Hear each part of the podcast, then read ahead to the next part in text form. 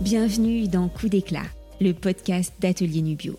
Je suis Claire, cofondatrice d'Atelier Nubio et votre hôte sur ce podcast de beauté holistique. Atelier Nubio, c'est le projet qui me fait vibrer depuis 2014. Il est né de ma conviction première, la beauté se nourrit de l'intérieur. La beauté holistique est un voyage merveilleux. Ma mission sur Terre est de vous donner envie d'y embarquer. Avec ce podcast Coup d'éclat, on veut nourrir votre peau, votre imaginaire, votre curiosité, votre joie. On veut vous donner envie d'explorer votre propre chemin, d'être autonome, d'être l'aventurière bienveillante de votre beauté et vitalité à travers les saisons et les âges. Aujourd'hui, je suis ravie d'inviter Alice Roca, styliste végétale et culinaire, autrice du livre À ma table, que j'ai dans ma bibliothèque, et du compte Instagram Alice in Food. Il y a six ans, un dimanche soir, Alice et sa femme Lital reviennent à Paris après un week-end à la campagne en Normandie. L'idée vient, fulgurante, de quitter Paris et de s'installer là-bas, dans ce petit hameau de l'heure. Alice nous raconte ce coup d'éclat et ce qu'il a révélé chez elle. Bonjour Alice. Bonjour Claire. Je suis vraiment ravie de, de te recevoir. On est dans l'intimité de ma chambre. oui, il fait assez froid.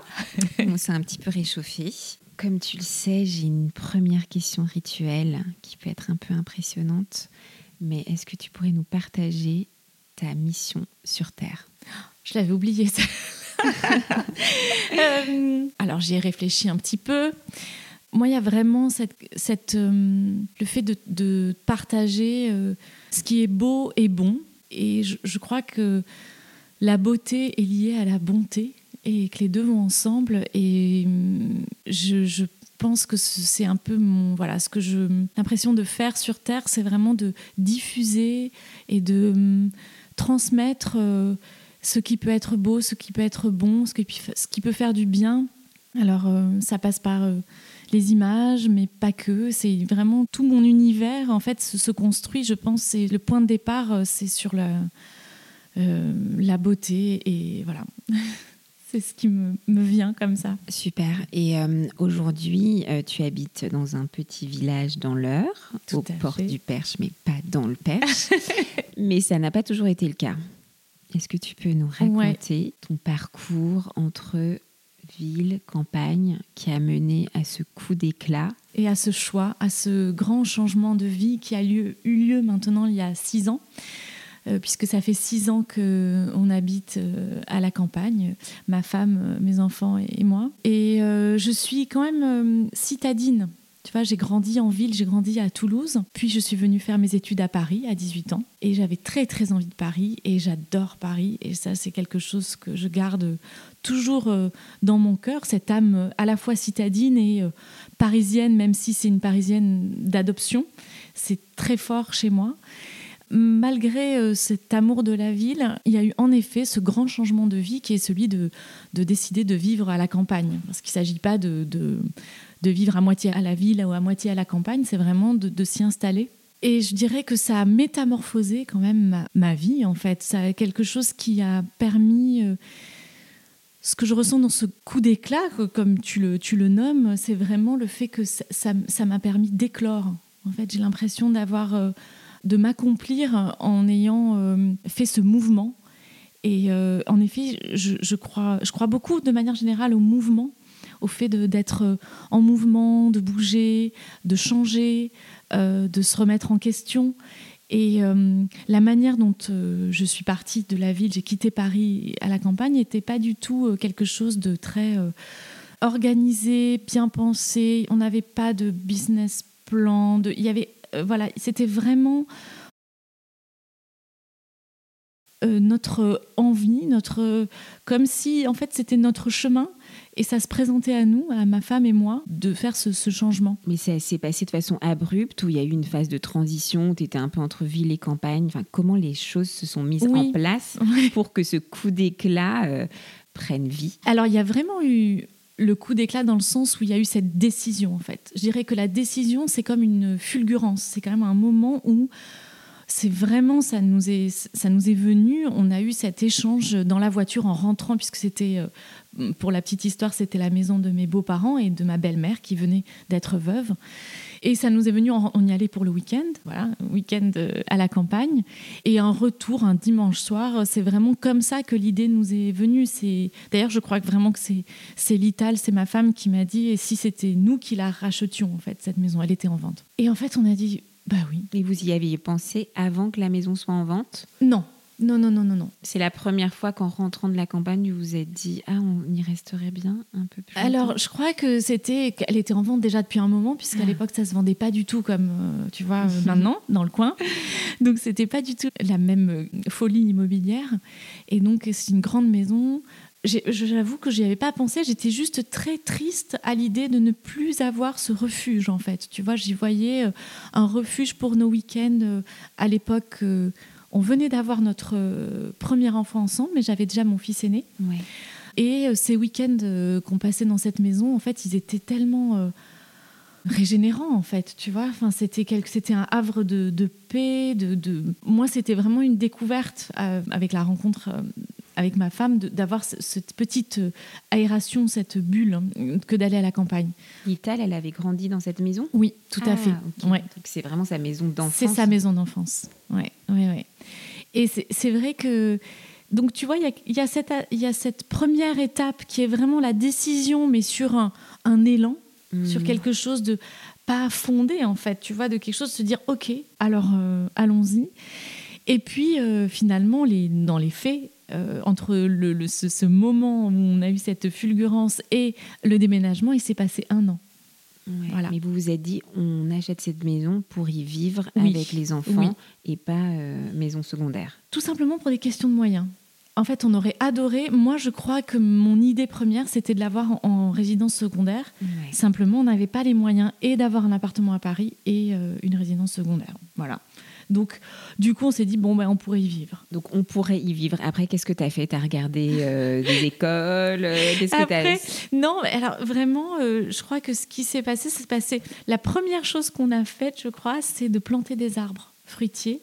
qu'il n'y avait pas, que ma belle-mère n'avait pas mis, notamment par exemple un cognacier, parce que mhm. j'adore les coins, et il n'y en avait pas. Donc on a planté, d'ailleurs c'était un week-end, on était avec des copains, on a planté un cognacier, peut-être un cerisier, je sais plus. On a planté deux, trois arbres comme ça.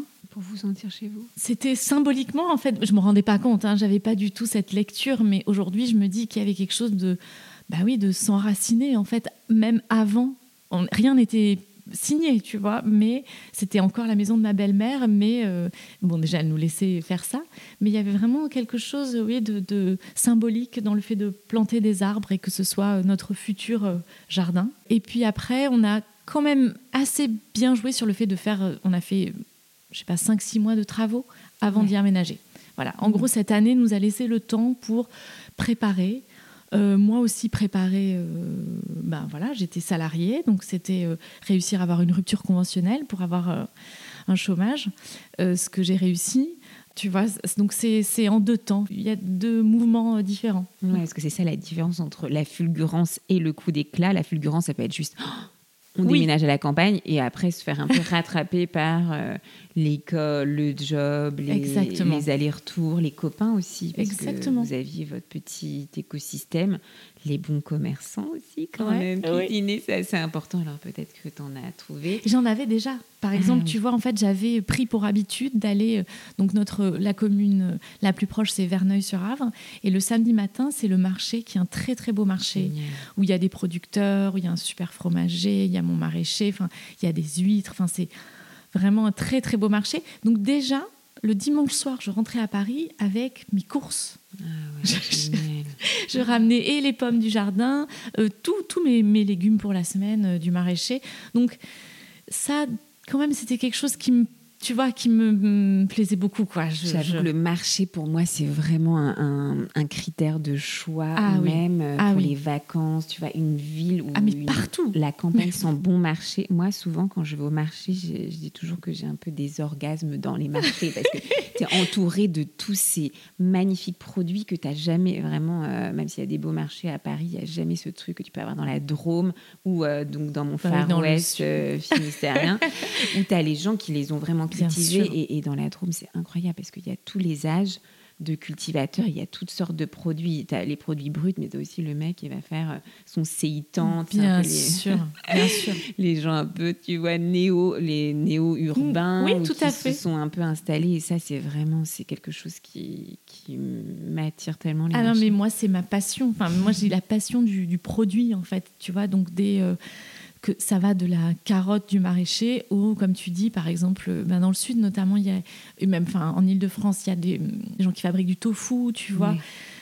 Je, pourrais, je crois que je pourrais faire que ça, enfin que faire euh, du sourcing, euh, tu vois, de recherche, de goûter les produits. J'adore ça. Et les marchés, en effet, pareil que toi, quand je pars en vacances, en week-end, c'est la première chose que je regarde quand est le marché. Et parfois, c'est pas toujours le samedi ou le dimanche d'ailleurs. Des fois, c'est en semaine, tu sais, dans les petites mmh. villes. Donc, c'est vraiment ma première préoccupation, c'est trouver le marché avec des producteurs euh, locaux. Ouais, génial. Et donc, fulgurance, mise en place, exécution, tout ça, il n'y a jamais eu de moment de doute? Je me souviens pas, je sais pas. Non, j'étais assez confiante et je dirais que ce qui fait euh, un peu la particularité aussi de, notre euh, choix et de, de ce lieu, c'est la proximité malgré tout avec Paris. Tu vois, je suis hmm. arrivée ce matin pour faire ce podcast avec mon train. J'ai travaillé dans le train, c'est un train super euh, confortable qui met une heure, entre une heure et une heure quinze. Et donc, si demain tu me dis j'ai rendez-vous à Paris, je peux venir. C'est accessible, accessible et en temps et en coût. C'est-à-dire que c'est vraiment euh, voilà, tout à fait raisonnable comme prix. Donc, euh, je crois que c'est ça, en fait, qui m'a complètement apaisée sur le fait de partir de Paris. Hmm. C'est d'abord de me dire que c'était vraiment, euh, je pouvais y aller quand je voulais euh, pour une journée, voilà.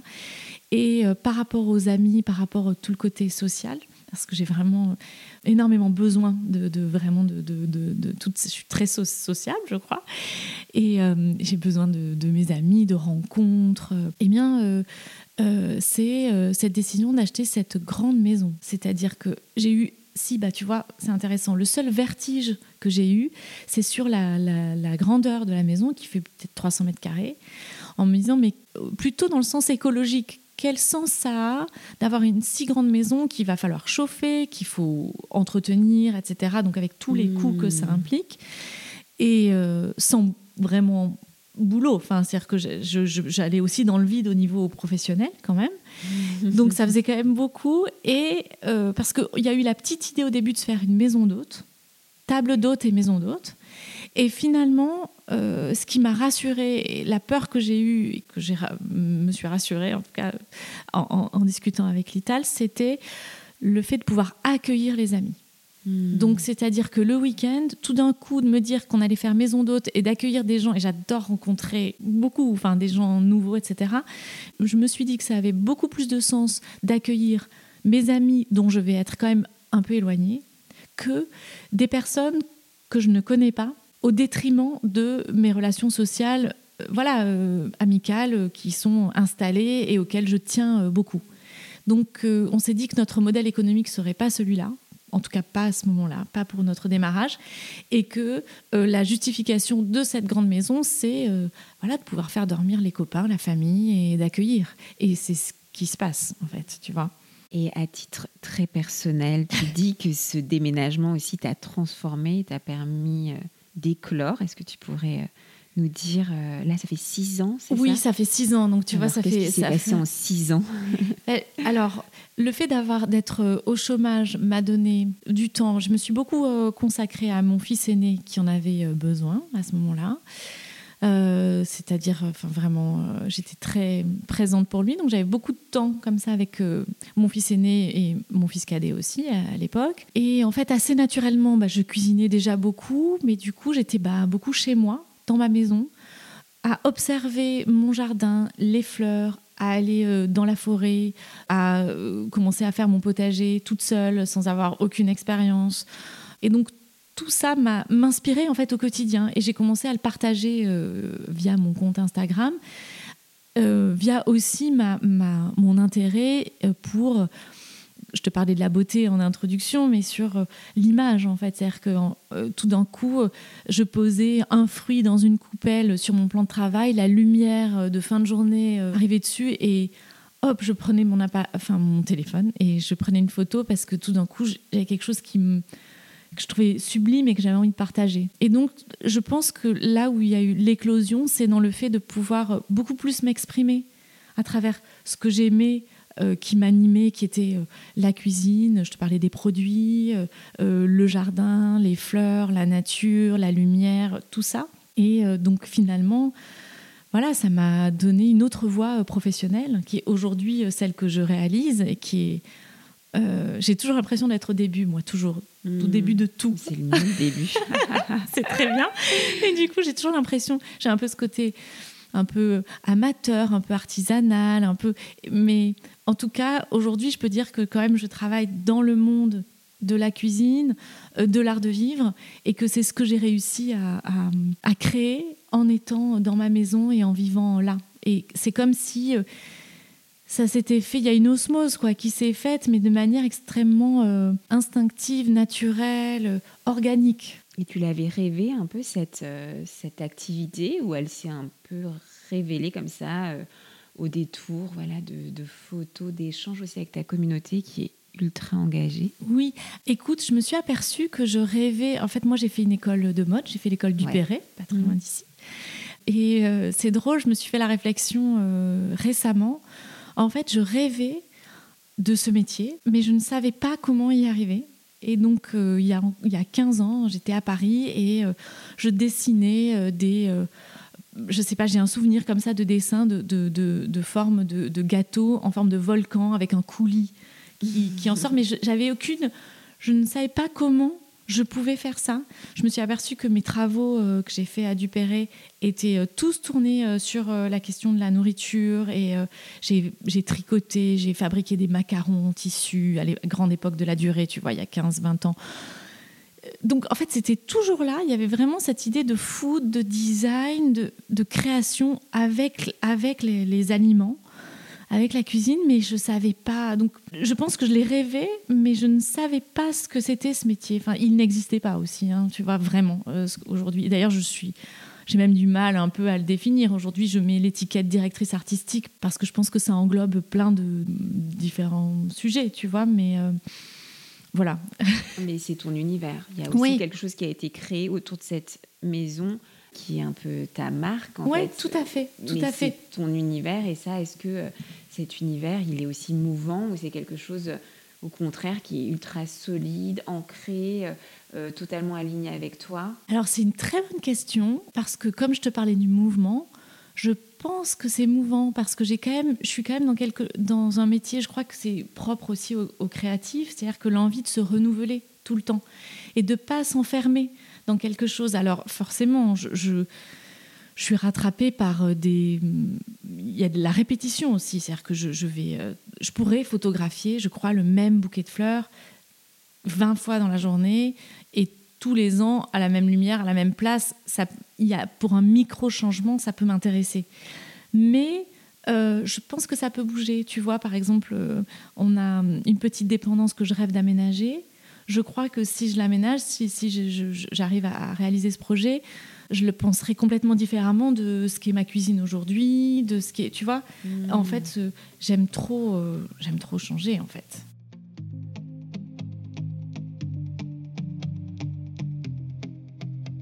Nous sommes à la moitié de l'épisode.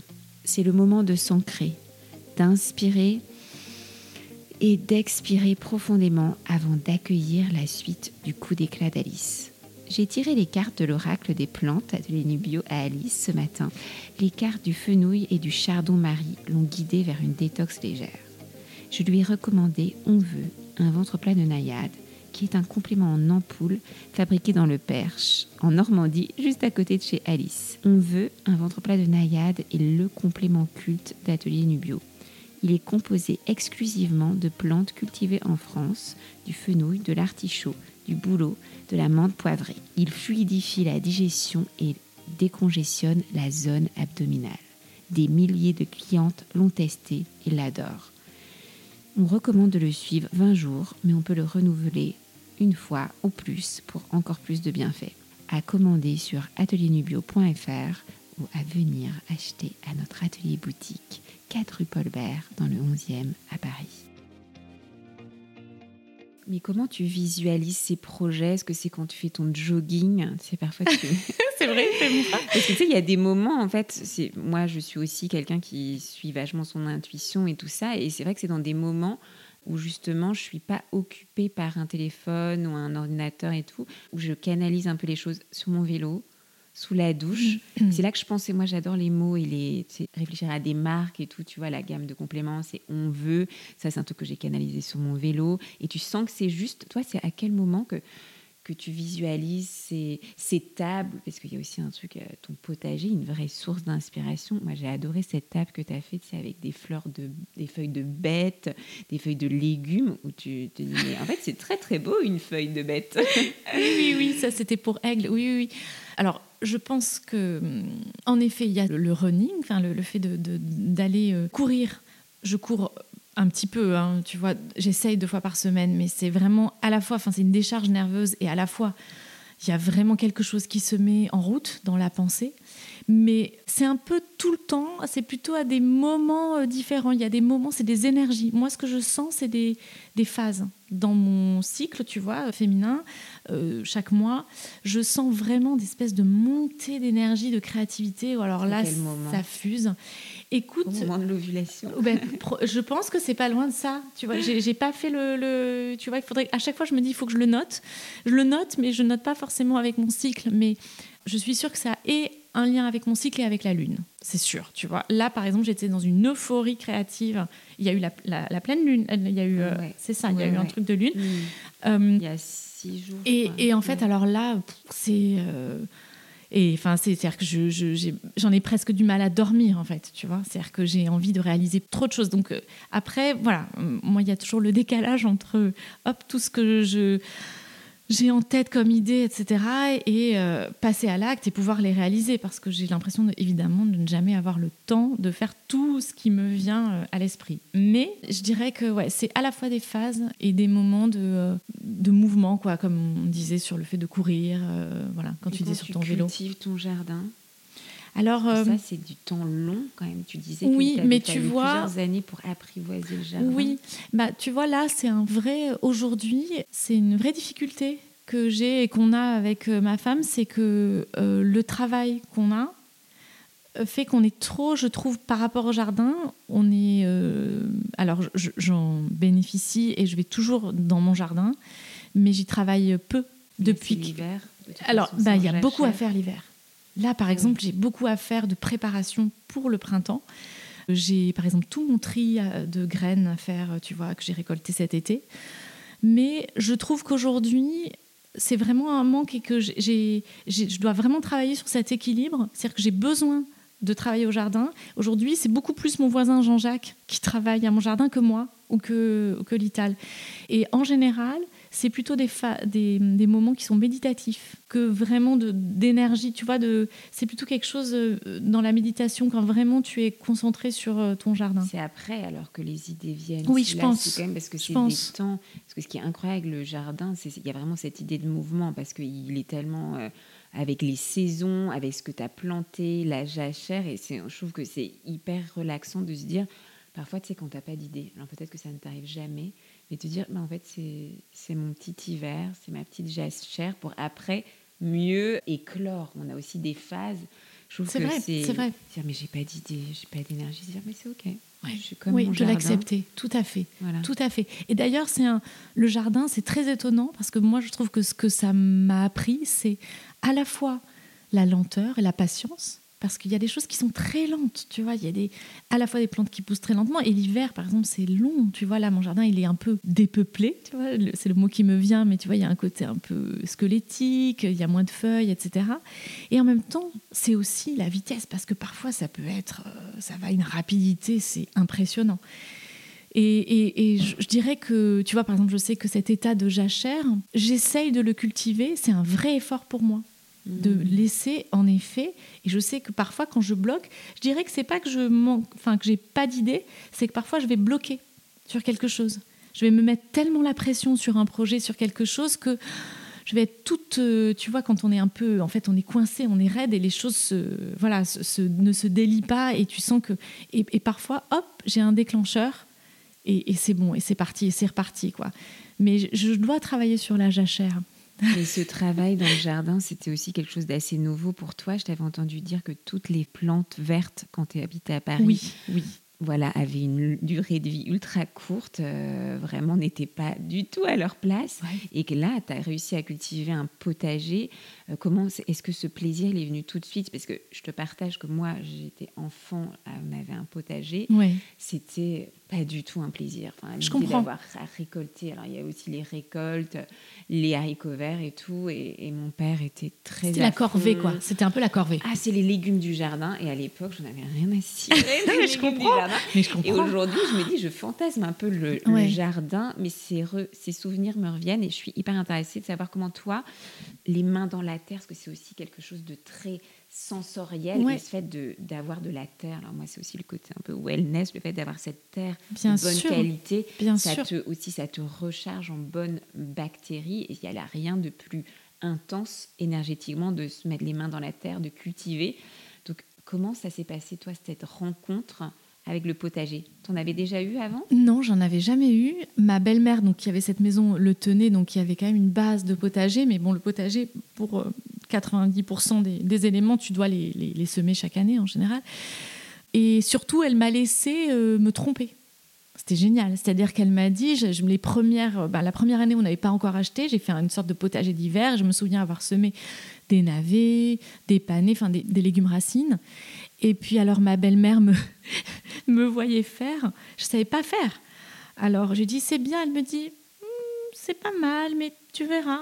Et bon, évidemment, j'avais beaucoup trop de graines, beaucoup trop serrées. Et, et en fait, il y a vraiment euh, ce que ça t'apprend et comment tu apprends et le, temps, en effet, que, que, ça prend de, de, voilà, de comprendre comment ça fonctionne. Donc, moi, je trouve qu'il y a ce côté physique, tu as raison. Il y a vraiment quelque chose dans le fait d'être euh, au contact physique et de la terre, euh, d'être de la graine après de, la récolte qui, est, qui a ce côté, moi, toujours magique en fait. Enfin, je trouve ça mmh. incroyable.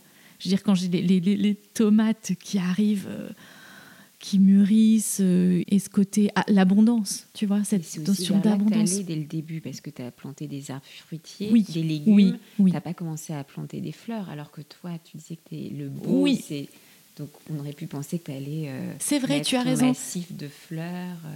Oui, alors je pense que je m'y autorisais pas non plus. Ça me paraissait plus facile de commencer par le potager, puis vraiment je crois qu'en effet ça passait en premier dans le fait de se nourrir je trouve que c'est vraiment aujourd'hui ce qui se pose, c'est une question d'équilibre. Euh, il y a vraiment aujourd'hui le fait que je sois indépendante et que je doive euh, voilà gagner ma vie à travers des projets et euh, avec des marques. Ou ben voilà, j'ai aussi un premier livre et j'en prépare d'autres, mais j'ai l'impression d'être un peu trop dans la course, tu vois, mais qui est vraiment, je pense, lié à mon statut d'indépendance et de précarité. Tout est relatif, mais j'entends par là, tu vois, de toujours trouver de nouvelles choses, de nouveaux clients avec euh, le fait d'être dans mon jardin. C'est-à-dire qu'en fait, aujourd'hui, ma priorité, c'est de euh, faire tenir la maison, nourrir la famille, pouvoir vivre, euh, voilà, parce qu'on a une certaine, on a certains frais, tu vois, qu'on peut pas descendre.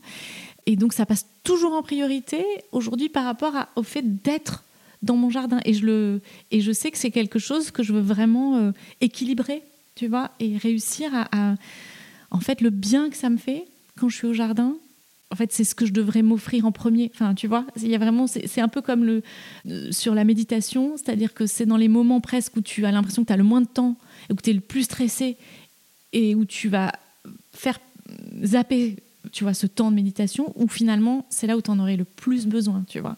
Et je sais que moi, dans ma manière de, vivre et de... J'ai vraiment, j'essaie beaucoup de travailler là-dessus, tu vois, sur euh, ces équilibres. Et euh, voilà. Et tu dirais que tu prends soin de toi quand tu es dans ton jardin? Exactement. Mais ça, c'est certain. Mais de santé euh, vraiment euh, morale. Enfin, tu vois, c'est vraiment. Euh, il y a beaucoup, beaucoup de, jardiniers, de gens qui, sont dans leur jardin, qui parlent de quelque chose de guérisseur, en fait, tu vois. Qui te, et je pense que c'est d'être les, les, les, pieds sur ton sol. Enfin, c'est la même chose que de faire un câlin à un arbre, de faire. Enfin, tu vois, de, voilà, c'est prendre soin de notre terre aussi. C'est hein. génial parce que c'est la mission chez Atelier Nubio, c'est de guider nos clients sur la meilleure façon de prendre soin d'eux. On devrait rajouter le jardin. Mais oui. J'avais pensé, tu sais, se rouler dans la terre. Alors ça, je, ne l'ai jamais fait, mais j'ai bah, jamais, mais je devrais. d'avoir une terre de grande qualité. Mais je devrais, je devrais. Et euh, tu sais, il y a cette question que j'adore, rituelle, euh, autour des plantes, parce que chez Atelier Nubio, on dit que les plantes nous guident. Est-ce qu'il y a une plante que tu as trouvée sur ton chemin qui t'a attiré ou au contraire dégoûté parce que tout, il faut questionner toutes les, relations qu'on peut avoir avec les plantes. Une plante que tu pourrais dire ta plante totem du moment. Écoute, il y en a énormément, donc le choix était très difficile, mais ce qui m'est venu là ce matin dans le train, c'est la fleur de sureau. Alors pourquoi? Parce que je crois que ça a été vraiment euh, une euh, c'est un peu fort, j'allais dire une rencontre, mais bon, c'est quelque chose de très fort d'avoir euh, découvert euh, la fleur de sureau, euh, je pense la première année ou seconde année où on habitait euh, cette maison, parce que cette fleur, elle est vraiment un peu partout dans nos campagnes, qu'elle embaume vraiment. Il y a un moment, il y a un certain moment où elle peut vraiment tu peux traverser, tu vois, la campagne et, tu sens cette odeur quand tu la connais, tu reconnais, tu sais que c'est cette, cette fleur et que j'ai voulu un peu l'apprivoiser parce qu'elle fait des, ombelles magnifiques, mais c'est un arbuste. Donc euh, les fleurs ne tiennent absolument pas dans les bouquets, à mon grand regret.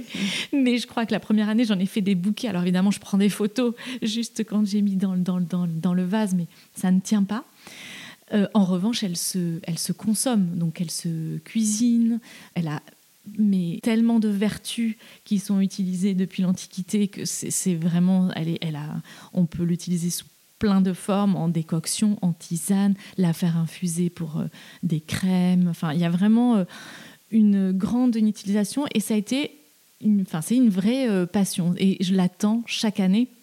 C'est autour de mai-juin voilà, il y a vraiment quelque chose euh, du renouveau, quelque chose de la euh, solaire en fait dans cette fleur parce qu'elle capte. On dit qu'il faut l'accueillir au moment où le soleil est, à son apogée, vers midi, où elle a le plus, le pollen est le plus gorgé, tu vois, de soleil et, et où elle a son parfum le plus développé. Mmh, donc toi, tu as une préférence pour la fleur de sureau versus les petites baies qui arrivent après Oui, alors après les baies, écoute, je les utilise aussi. J'en mets dans, avec des pommes, dans des tartes. Je trouve ça très beau. Il y a une petite euh, acidité, mais c'est moins. Euh, c'est différent. Dans la fleur, et c'est pour ça que quand tu me demandais de choisir, en fait, euh, je suis assez intéressée par le floral hmm. dans la cuisine, en fait. C'est-à-dire vraiment ce, ce, goût de fleur qui parfois peut un peu surprendre et surtout qu'il faut réussir à doser. Hmm. Parce que tu peux basculer sur un côté euh, avec certaines fleurs, tu le sens dans certaines tisanes, ça peut basculer euh, soit dans une amertume, soit dans une, euh, un côté presque savon, tu vois.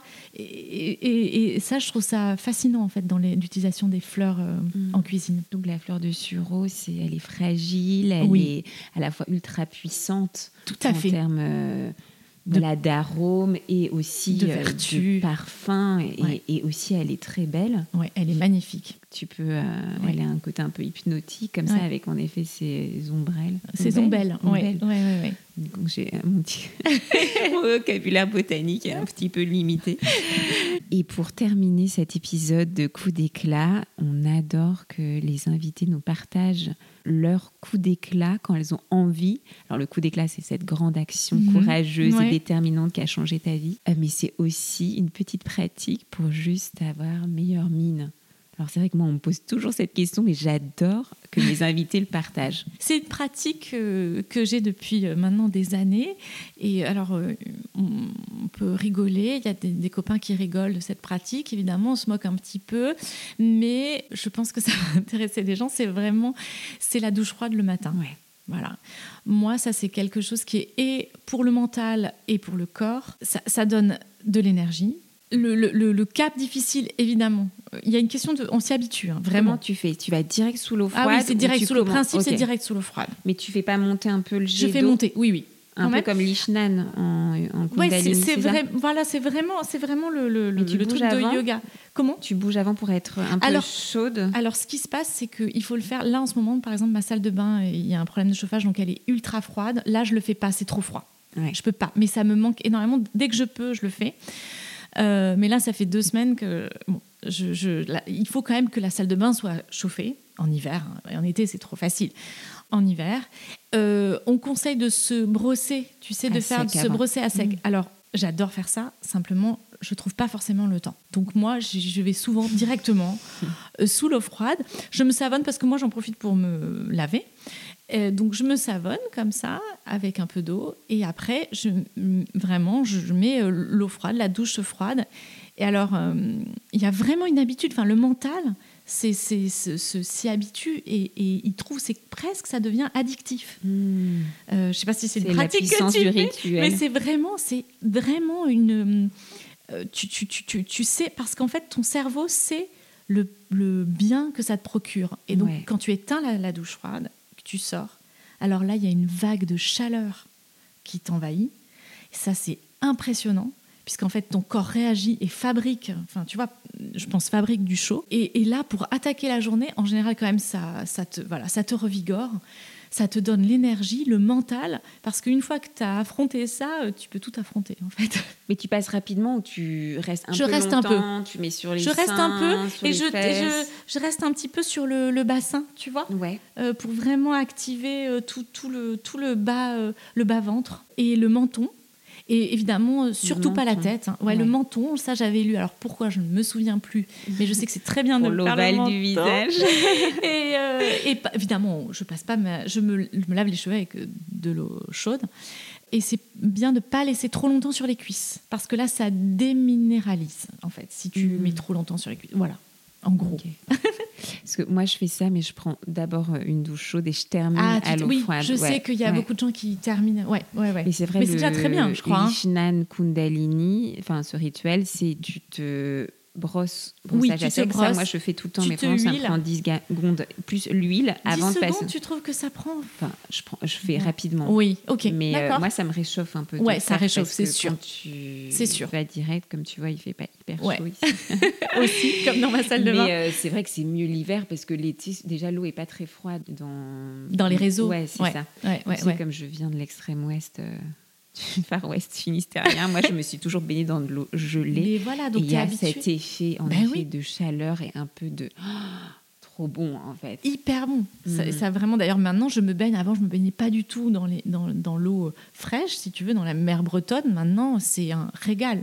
Ah tu bah vois là, tu combines le côté tonique de l'eau froide, plus en plus l'eau salée. Exactement. Euh, alors là, L'iode et. euh, Ouais, génial. Et ça, tu as vu un changement sur ton immunité en, en allant déjà, en passant de Paris euh, Hmm. à la Normandie. Alors, écoute, j'ai quand même toujours plutôt une bonne immunité. Je ne sais pas si j'ai vu un changement notable, euh, mais en tout cas, oui, je, enfin, je suis clairement euh, vraiment euh, très, très, très rarement euh, malade. Enfin, tu vois, j'ai très rarement un rhume, un truc. Ouais. euh, ouais, ouais, ouais. Au niveau respiratoire, tu l'as pas vu aussi sur tes enfants? Parce que moi, c'est un truc, je me dis, habiter à la campagne pour. Ah, de, de- de manière générale, je crois que tu parlais en particulier de la douche froide. Ah mais oui, sur l'immunité, sur, sur- le fait de changer.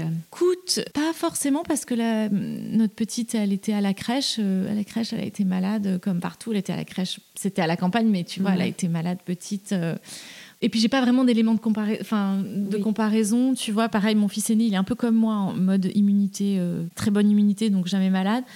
Voilà, donc je, je, et je au pourrais pas niveau dire. mental, le fait d'être entouré d'arbres? Alors ça, ah non mais ça, mais évidemment, c'est évident. Moi, la, la- le fait de, tu vois, quand je disais que je regrette aujourd'hui, je trouve que je consacre pas assez de temps à mon jardin et à, à être dans mon jardin. Néanmoins, dès que je sens que j'ai un petit moment, tu vois, de mou, etc., on va dehors. Moi, je vais dehors ou avec les enfants. Hier, c'était mercredi, c'était on est sorti avec les enfants en une demi-heure, on a pris l'air, on s'est rafraîchi. Enfin, vraiment, ça, c'est, c'est, génial. Super. Ben, merci infiniment pour euh, ce nouvel épisode. Merci beaucoup, Claire. Ce coup d'éclat de Paris en Normandie, dans ce petit hameau de l'Eure. Avec en plus une nouvelle vie professionnelle. Mais oui. Ça, alors ça, c'est un double coup d'éclat.